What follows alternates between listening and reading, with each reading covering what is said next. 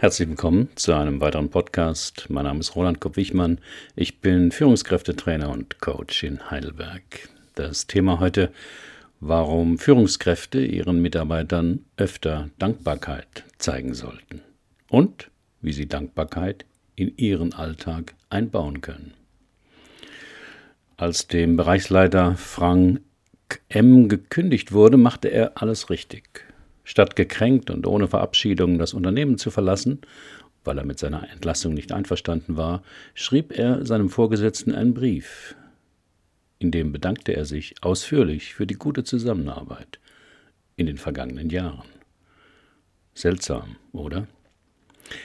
Denn das brachte Frank M. natürlich nicht seinen alten Arbeitsplatz zurück. Doch umsonst war diese Dankbarkeit nicht. Als er Jahre später wieder arbeitslos wurde, kontaktierte ihn eben jener Chef und bot ihm einen neuen Job zu besseren Bedingungen an. Er hatte nie den Brief seines ehemaligen Mitarbeiters vergessen. Ein kleines Dankeschön mit großer Wirkung. Doch die wenigsten Mitarbeiter, die gekündigt wurden, handeln auf diese Weise. Das zeigt eine Untersuchung der John Templeton Foundation mit über 2000 Angestellten. Das Ergebnis am Arbeitsplatz verspüren die Menschen am seltensten den Drang, Dankbarkeit zu zeigen oder auch nur zu empfinden. Und wenn Menschen aufzählen, wofür sie dankbar sind, kommt der Job fast immer zuletzt. Wie wichtig aber im Beruf Anerkennung und Wertschätzung und nichts anderes ist Dankbarkeit ja auch, habe ich in einem anderen Blogartikel beschrieben. Auch Chefs sollten mehr Dankbarkeit zeigen und die täglichen Leistungen ihrer Mitarbeiter nicht als selbstverständlich betrachten, nach der Devise, dafür werden sie ja schließlich bezahlt. Denn Untersuchungen über Dankbarkeit am Arbeitsplatz zeigen deutlich, schon kleine Zeichen der Anerkennung können erhebliche Wirkungen auf den Empfänger haben. So steigerten beispielsweise Angestellte, die an einer amerikanischen Universität für die Beschaffung von Spendengeldern zuständig waren, die Anzahl ihrer Anrufe um durchschnittlich 50 Prozent. Was war geschehen? Ihre Führungskraft hatte ihnen persönlich ihren Dank für ihren Einsatz ausgesprochen. Die Kollegen, die diese Anerkennung nicht bekamen, strengten sich nicht mehr an. Eigentlich ist die Sache ganz einfach und doch so schwer. Zum einen wird heute von Unternehmen und damit auch von ihren Managern und Mitarbeitern verlangt, die Ergebnisse Jahr für Jahr zu steigern. Deshalb geht es in den meisten Meetings immer schon um den nächsten Schritt, den nächsten Erfolg, also die Zukunft. Dankbarkeit setzt aber voraus, dass man die Gegenwart würdigt. Außerdem haben viele Menschen Angst, dass zu viel Dankbarkeit die Motivation verringern könnte weil die Mitarbeiter sich dann zufrieden zurücklehnen könnten und weniger Einsatz zeigen würden. Der Dankbarkeitsforscher Robert Emmons kann diese Angst zerstreuen. Zitat Viele Kritiker haben die Sorge geäußert, dass Dankbarkeit die Menschen selbstzufrieden und faul macht und ihnen die Motivation nimmt, ihr Leben positiver zu gestalten, sagt der Psychologe. Doch unsere Forschung zeigt genau das Gegenteil. Dankbare Menschen erreichen ihre Ziele viel häufiger als andere. Ende des Zitats. Die Teilnehmer einer Studie ließ Emmons sechs Dinge bestimmen, die sie in den kommenden zehn Wochen umsetzen wollen. Ein Teil der Gruppe wurde gebeten, ein Dankbarkeitstagebuch zu führen. Nach zehn Wochen stellten sich heraus, dass die dankbare Gruppe 20 Prozent mehr Fortschritt im Hinblick auf ihr Ziel gemacht hatte. Das Ergebnis der Untersuchung Menschen, die bewusst dankbar sind, sind zielstrebiger und entwickeln, entwickeln häufiger den Wunsch, etwas zu erreichen. Eine Eigenschaft unserer Gefühle ist, dass manche davon nicht miteinander vereinbar sind.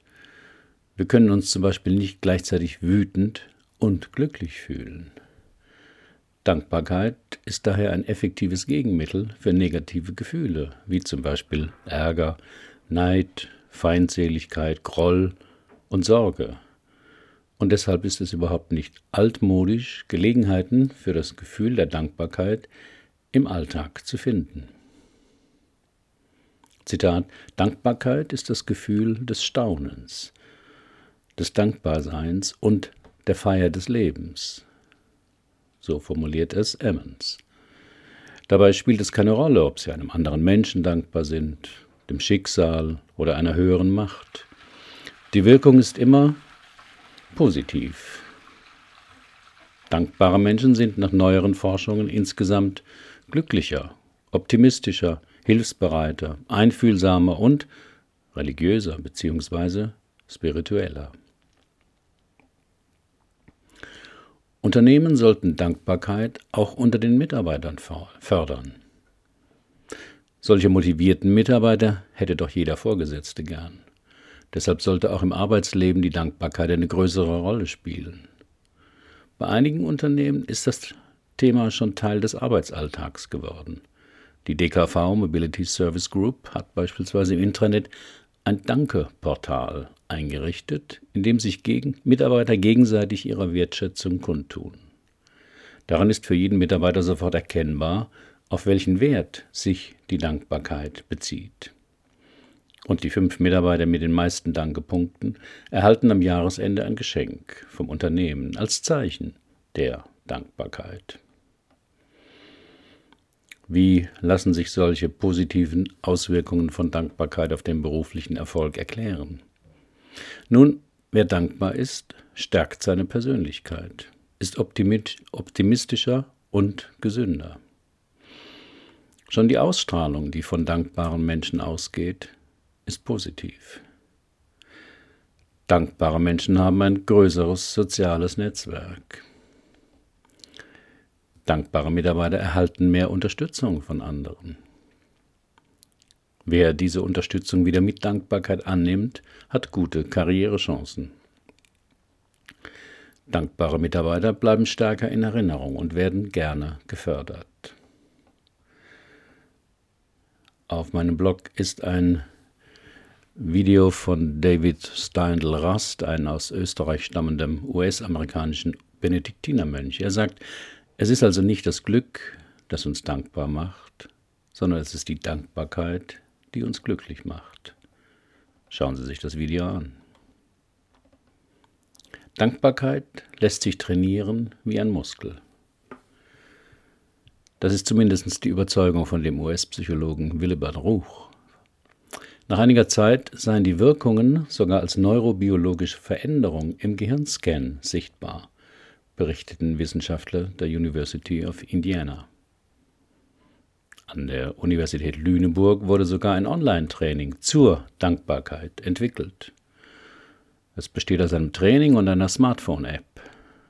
Damit wollte man vor allem die Wirkung von Dankbarkeit auf Menschen, die viel grübeln und sich unnötige Sorgen machen, untersuchen.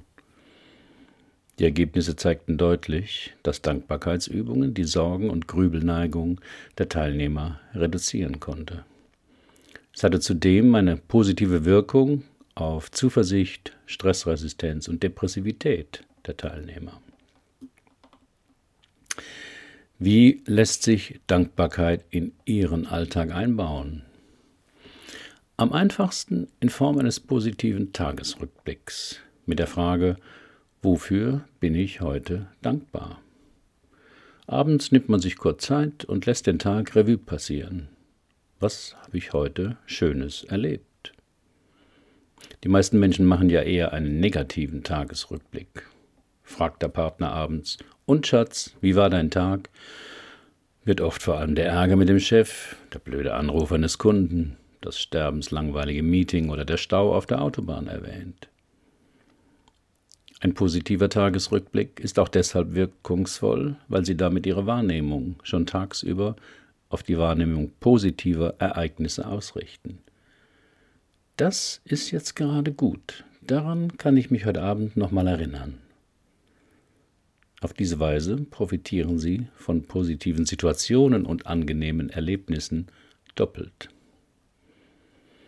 Wenn Sie das hier gerade lesen oder hören, beantworten Sie doch hier im Kommentarfeld meine Frage, wofür könnten Sie heute schon dankbar sein?